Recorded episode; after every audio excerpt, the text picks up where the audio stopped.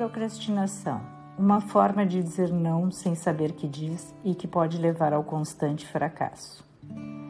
Elisa está procurando trabalho de enfermeira. Junto com a família, mudaram-se de cidade. É contratada com facilidade e em pouco tempo já é enfermeira-chefe. Seu problema. Gostaria, mas não consegue de praticar nenhum esporte.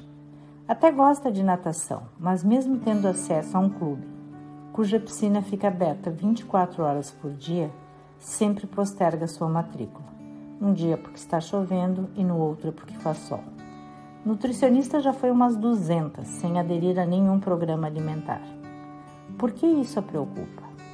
Porque a única coisa que dá sentido à sua vida, segundo ela, é seu trabalho mas seus 110 quilos estão colocando sua permanência no hospital em risco.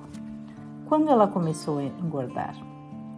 Seu pai, a quem ela considera um estuprador de ouvidos, tamanhas grosserias dirigidas aos familiares em curto espaço de tempo, disse que tinha asco pelas mulheres que comiam demais. A humilhação à mãe, que era gordinha, e a ela mesma eram constantes. Mas Elisa nunca tinha feito essa relação de que seu peso poderia ser um troco dado ao pai.